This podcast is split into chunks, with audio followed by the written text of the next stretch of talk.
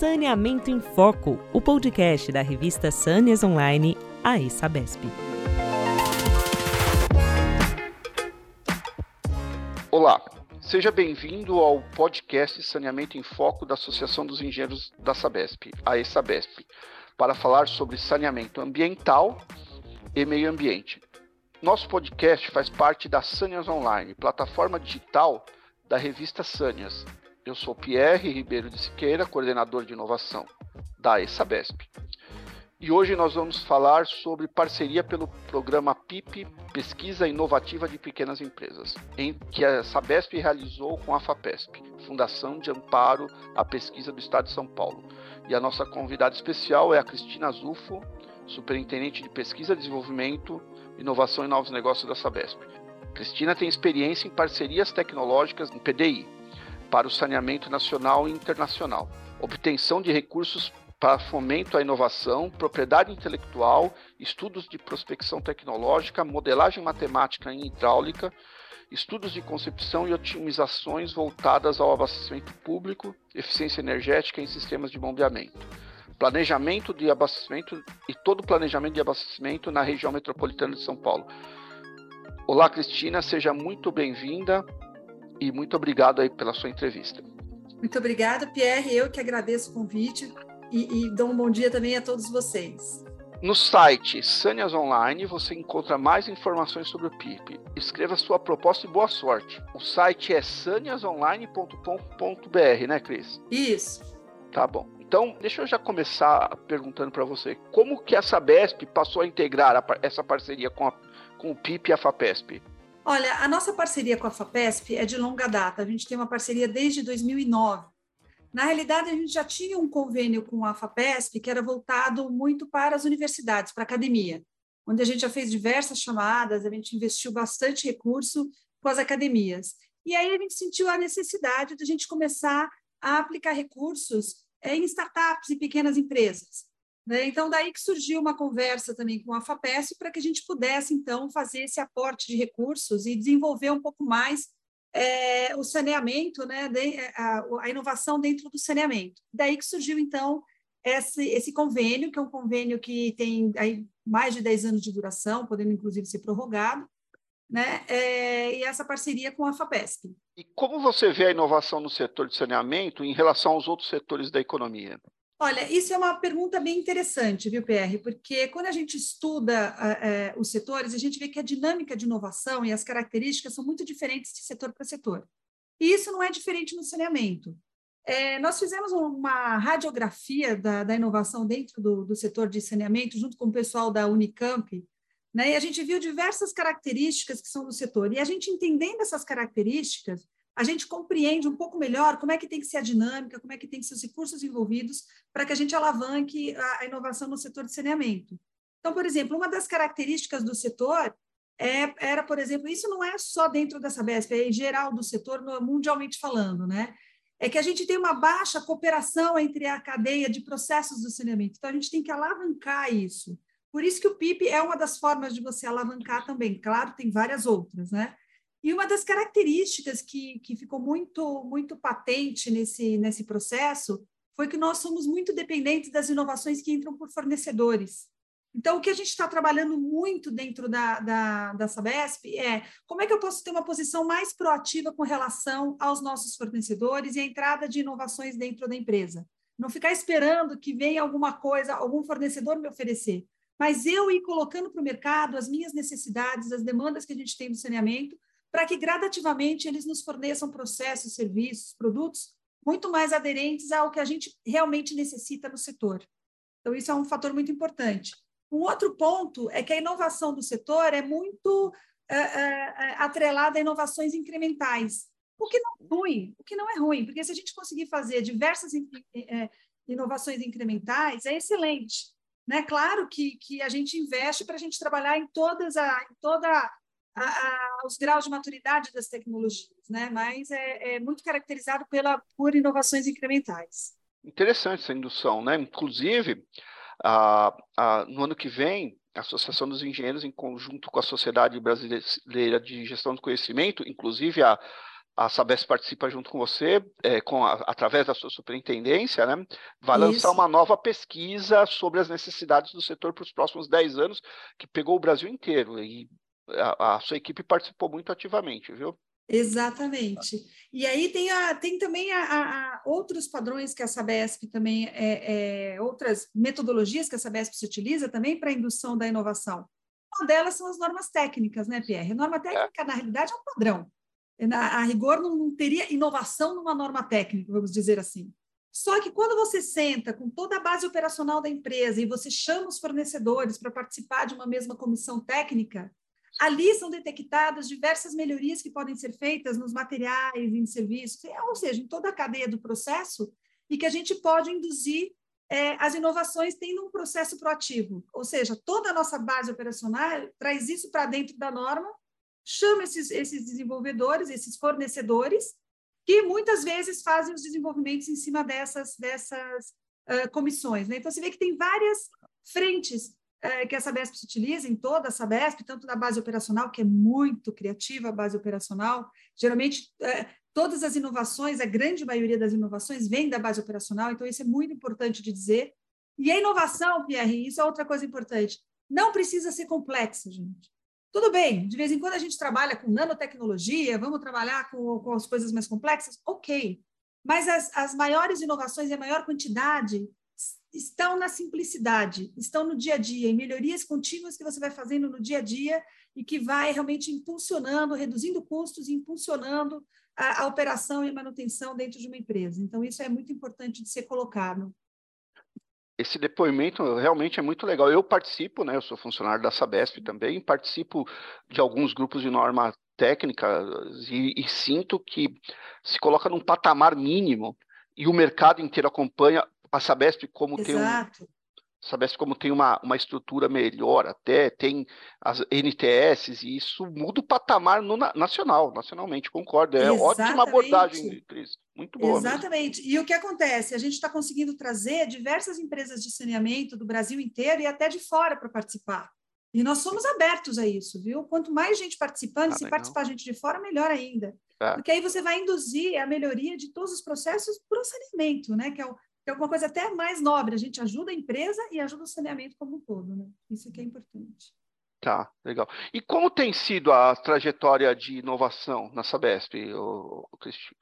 Olha, é, a gente vê inovação que está progredindo a cada dia, né? Com novas metodologias, mais gente interessada. Acho que inovação é uma coisa que é, não vai parar mais, né? E na Sabesp não é diferente. O que a gente vê é realmente uma, uma grande quantidade de inovações permeando todas as unidades da Sabesp.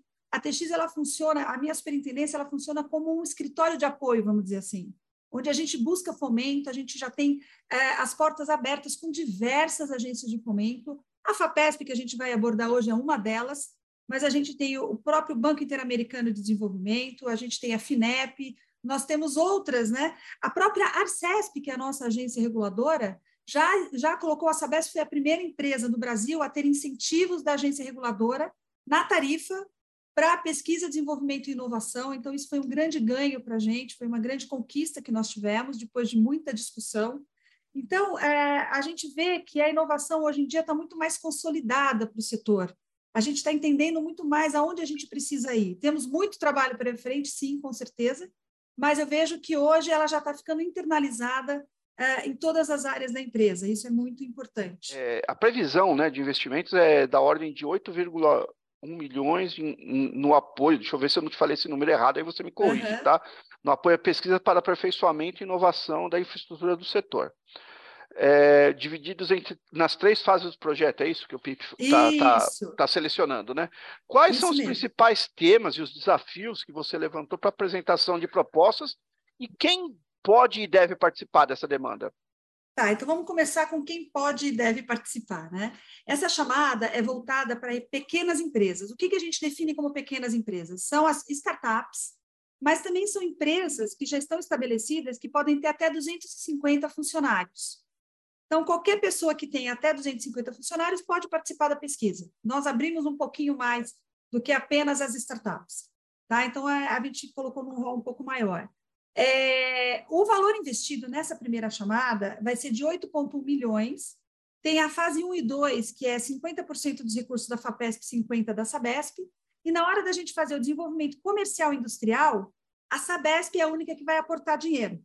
Então, é como se a gente fosse o anjo, como se a gente é, fizesse o venture capital para a startup. Então, vai ser o aporte total da Sabesp nessa, nessa empresa ou nessa startup. Né? Então, ela tem que, claro, ela pode tanto passar pelas três fases, como entrar, por exemplo, apenas na terceira fase. Então, é importante que vocês entrem no site da FAPESP, é fapesp.br, barra, barra 15522, isso é importante, porque lá tem todas as regras que você precisa atender para participar desse processo. E, inclusive, explica o que é a fase 1, o que é a fase 2 e o que é a fase 3. Então, quem está começando do zero já vai entrar lá na fase 1 com uma proposta que vai ser desenvolvida, vai ser analisada pelos especialistas da Sabesp e da FAPESP, e aí você vai passando de fase. Ou, se você já tiver um produto estruturado e você só precisa lançar para o mercado ou, ou apresentar para as empresas para que elas aportem né, recursos, como é o caso aqui da Sabesp, é só você entrar diretamente na fase 3. Então, a gente deixou, é a primeira vez que a gente faz uma chamada com as três fases para poder abarcar qualquer tipo de ideia, qualquer tipo de produto que já esteja desenvolvido e etc. Ah, tá? interessante. Tá? E aí, então agora eu vou falar um pouquinho dos, é, é, é, dos temas. Ah, deixa eu lembrar só de mais uma coisa. Esse valor é o valor da primeira chamada. Nós já estamos preparando as próximas chamadas para os próximos uh, uh, para o ano que vem, mais chamadas, tá, gente? Então, acho que é importante, e mesmo quem não conseguir entrar nessa, vão ter várias agora ao longo dos próximos uh, meses, tá? Tá. E quais são os temas que a gente colocou para essa chamada? É, a chamada, por si só, já, já fala, né? Saneamento 4.0. Então, nós estamos buscando, né? A nossa expectativa é que as empresas que postem uh, os trabalhos, primeiro, elas tenham aquela visão da, do, de como o mundo está se comportando hoje que é atender aos critérios do, do ESG, tá? Environmental, Social and Governance, isso é muito importante. A questão também dos ODS, dos Objetivos de Desenvolvimento Sustentável, e aí eu chamo a atenção, é claro que nós participamos do Objetivo de Desenvolvimento Sustentável número 6, mas a gente sabe que a grande maioria dos projetos, elas atendem a outros objetivos sustentáveis. Então, é importante que esteja dentro desses critérios. E também dos preceitos da economia circular, que é o quê? Uma otimização ao máximo com resíduos ao mínimo, tá? Passado isso, o, como o tema já disse, saneamento 4.0, a gente precisa de projetos que tenham IoT embutido, conectividade, que eles possam ser passíveis de serem integrados aos sistemas já existentes na Sabesp, para a gente não começar do zero, né? ou não se conversar com o outro, então essa interface é super importante. Tem que ter toda essa questão de automação dos processos, melhoria da confiabilidade eficiência dos nossos processos e produtos, né? E principalmente, né, eles têm que ser economicamente viáveis, né, gente? Porque a gente sabe que hoje tem muita oferta no mercado de tecnologias, só que muitas vezes a gente acaba não utilizando porque não são economicamente viáveis. Tá? Então tem que atender a todos esses critérios, qualquer tipo de projeto. Quais seriam os temas, então, que nós colocamos dentro dessa primeira chamada? Tá? Sistemas inteligentes de abastecimento de água. E o que entra dentro desse, quando a gente fala sistemas inteligentes, o que, que seria? Entra toda a parte de qualidade de água dos mananciais de abastecimento, então, monitoramento, sensores, é, é, medidores inteligentes, dispositivos para a gente mitigar alguns tipos de impactos ambientais que podem vir a ocorrer, né? toda a parte de inteligência nas estações de tratamento de água, para a gente transformar as estações em verdadeiras indústrias. Então, quanto mais automação, melhor, quanto mais a gente controla, mais a gente mede, mais a gente consegue otimizar o sistema. Né? toda a parte de aprimoramento dos processos de tratamento, claro, novas tecnologias que podem ser embutidas nisso tudo, seja para processo, seja para automação, é, monitoramento e controle da qualidade da água, seja da captação de água bruta como centro dos nossos sistemas, redução e controle de perdas, ou seja, você vê que abarca né, um, um, um campo muito grande dos sistemas de abastecimento de água. A própria parte de hidrometria de alta eficiência, né? Hoje a gente sabe que no mercado existe, existe muita coisa de, na parte de hidrometria inteligente, sim, mas sim. o que a gente quer são soluções cada vez mais eficientes e de baixo custo. Né? Hoje a Sabesp já utiliza muito a hidrometria de alta eficiência. Agora, como é que a gente faz para disseminar isso num parque que a gente tem que é gigantesco dentro do estado de São Paulo? Né? Nós não podemos simplesmente pegar e trocar tudo né, de uma vez. Como que a gente faz esse processo? Como que a gente adapta? Como que é tanto na parte de gestão quanto na parte de realmente de equipamentos, que a gente faz tudo isso ser automatizado, inclusive para a população vulnerável. Como que a gente faz isso? Né? Então, são soluções para dos vários níveis também de vulnerabilidade da população, de, de, né, de, de setor econômico e etc. Esse, então, seria o primeiro tema. O segundo tema também tem um pouco a ver com essa parte de água, mas é uma parte voltada para a gestão integrada do abastecimento de água. É, como é que eu integro os meus sistemas existentes, mananciais, adução, distribuição, reservação, com sistemas comerciais, como é que eu consigo fazer essa integração é, em, em, função da, dos recursos que eu tenho? Né? Seja os recursos naturais, que a água é o nosso principal recurso natural, quanto os recursos que nós temos mesmo de insumos dentro da empresa. Seja eficiência energética, é, seja insumos químicos e etc. Então, essa integração geral, a Sabesp já tem muitos sistemas e está muito avançada nisso. Só que eu quero fazer uma integração geral, eu não quero ter um sistema para mananciais, um para adução, um para distribuição, um para reservação, eu quero ter tudo isso integrado.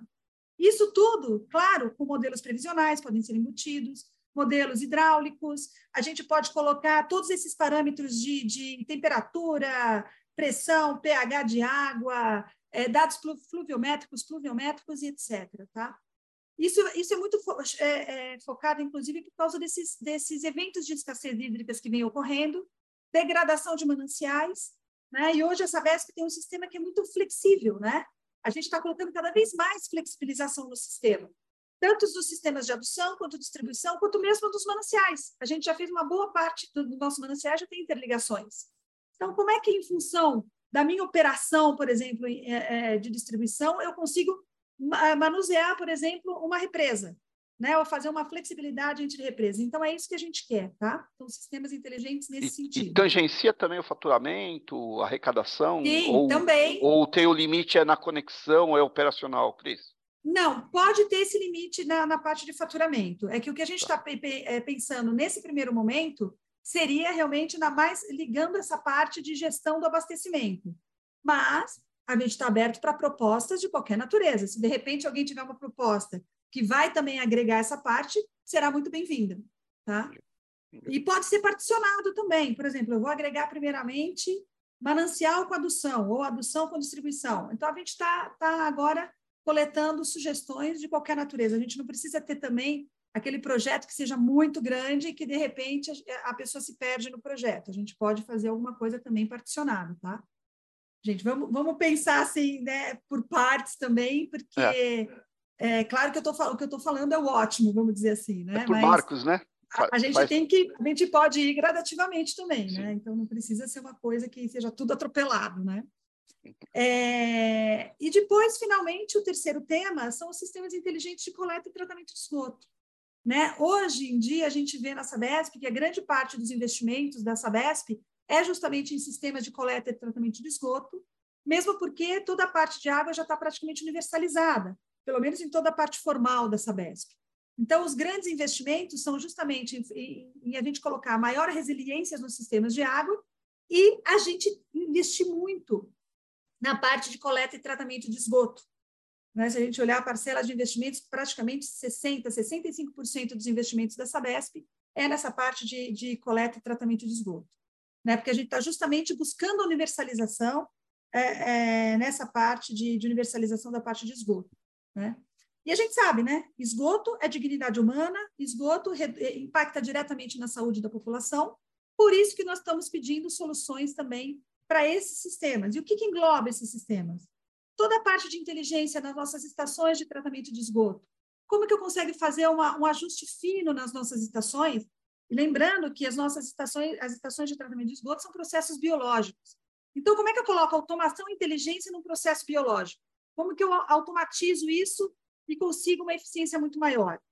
Né? Como que eu consigo reduzir a, a, a, os, os, dispêndios com energia elétrica, por exemplo, que é a segunda maior conta da Sabesp? Né? Gastamos 1 bi e 200 milhões de reais em energia elétrica, gente. Então, como que eu posso dotar todas as nossas estações, aí seja de água ou esgoto, com a, a, modalidades de energia renovável? Como é que eu posso fazer ciclos fechados? Por exemplo, as estações de tratamento de esgoto podem ter ciclos fechados na fase sólida. Hoje em dia já é possível com a associação de várias tecnologias, não é uma só, são associações de tecnologias. Então, a gente já sabe que isso é possível. Como eu doto isso de uma automação realmente eficiente, de, uma, de, uma, né, de um sistema que interliga fase é, pré-tratamento, fase líquida, fase sólida, fase gasosa, como que eu utilizo subprodutos, Né? E na parte de tratamento de esgoto, a gente tem uma pegada muito forte na economia circular, porque a gente sabe que as estações de tratamento de esgoto elas podem se tornar verdadeiras indústrias, porque elas têm subprodutos do tratamento, como é o lodo e o biogás, por exemplo. Então, como que eu coloco valor agregado nesses subprodutos? Como que eu transformo o biogás ou em energia para carro, seja em energia elétrica, seja em energia térmica, pra, seja para colocar essa energia nos próprios processos da estação e fazer um ciclo fechado? Né? Quais, quais que são as soluções que nós temos hoje para isso? Sempre olhando de forma sistêmica, gente. Isso é muito importante. Tá? Podemos fazer por etapas? Podemos. Só que eu tenho uma visão sistêmica. Eu não posso fazer alguma coisa num ponto da minha estação que futuramente não se interligue com o restante do processo. Senão eu vou estar tá tendo retrabalho aí é, no futuro. Né? E qualquer nova tecnologia, é, seja para um processo unitário ou seja para toda estação, é muito bem-vinda também. Né? Então, Pierre, eu dei assim, uma, uma visão é geral é, de todos esses temas, você vê que é bem amplo. Três mega desafios, né? É, três megas desafios, exatamente. Né? Eu tenho um pouco do que a gente fez na chamada com as universidades, né? Nós Legal. começamos com temas mais amplos, até para poder sentir um pouco o mercado, e depois a gente foi lançando é, é, é, novas chamadas com temas mais específicos. Então, aí a gente espera aí que vocês é, postem suas chamadas, não tenham medo, né? Como a gente sempre fala, né? Um não a gente já tem, né? E não desista, a gente tem que ter resiliência, inovação e resiliência. De repente você coloca uma proposta agora que não é que não entra agora, dê uma verificada, pergunte aqui, a gente está super aberto também para discutir com vocês soluções, tá? E aí você pode de repente refazer essa proposta, melhorar, aprimorar ou só complementar e postar nas próximas etapas que nós vamos ter. Agora nós vamos ter continuamente, tá? Então é isso aí, Pierre. Iniciativa, viu? Legal. E para quem está escutando o nosso podcast, no dia 10 de novembro foi a primeira chamada né, para inscrições das ideias e projetos inovadores, desenvolvido por startups e empresas de pequeno e médio porte para a área de saneamento. E as inscrições da proposta, se não houver, que é muito grande, se não houver nenhuma uma outra ampliação de data, protelação do encerramento, vai ser dia 28 de novembro. Estou certo, né, Cristina? Isso, isso. A gente vai estudar é, em função das propostas colocadas e da demanda que a gente vai ter. É, por enquanto, até dia 28 de novembro, é, mas a gente vai estudar aí é, é, alguma possível prorrogação. Isso deve ser em função realmente da demanda que a gente vai ter. Tá? E eu acho que é importante falar, gente, entra no site www.fapesp.br/pip tá? Porque lá tem todas as informações, tem o detalhamento dos temas para vocês é, é, virem com mais é, atenção. E nós estamos abertos aí para qualquer tipo de, de pergunta, qualquer tipo de, de apoio que vocês precisarem, ou para entendimento realmente, né, dos nossos, das nossas demandas. Reforçando, né, que é muito importante para quem quer, quem tem o seu negócio, é, quem é um empreendedor, quem quer inovar, o manual completo para apresentação das propostas está disponível no site da FAPESP, no endereço www.fapesp.br é, barra PIP e no, e no, próprio site da saniasonline.com.br. Você encontra mais informações sobre o PIP e inscreva-se à proposta e boa sorte para todos. Cristina, muito obrigado. Nós vamos ficando por aqui. Eu gostaria muito de te agradecer por ter aceitado esse nosso convite. Foi uma honra te receber em nosso, pod, em nosso podcast. E, e a gente vai tentar te ajudar onde a gente conseguir. Vamos tentar divulgar para o setor, tá bom? Tá ótimo, Pierre. Eu que agradeço muito o convite de vocês. Foi uma honra estar aqui falando para todos vocês. Tá? E muito obrigada, viu? E parabéns pela iniciativa, Pierre. Legal. Não, parabéns a Sabesp, né? Pelo, sobre sua orientação aí, muito legal. Sua equipe também, que são meus amigos lá, agradece. Mostra, muito legal mesmo, viu?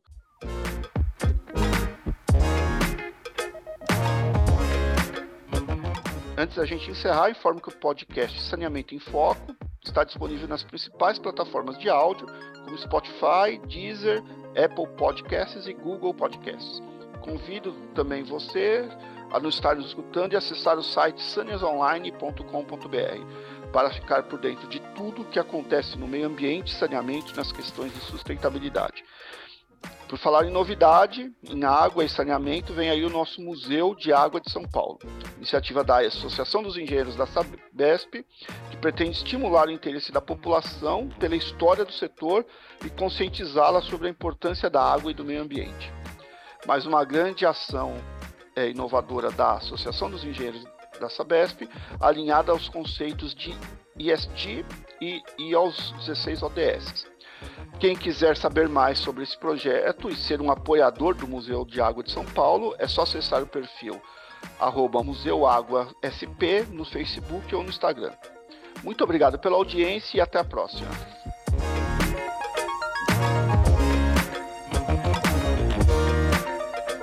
Você acabou de escutar Saneamento em Foco, o podcast da revista Sâneas Online, a Sabesp.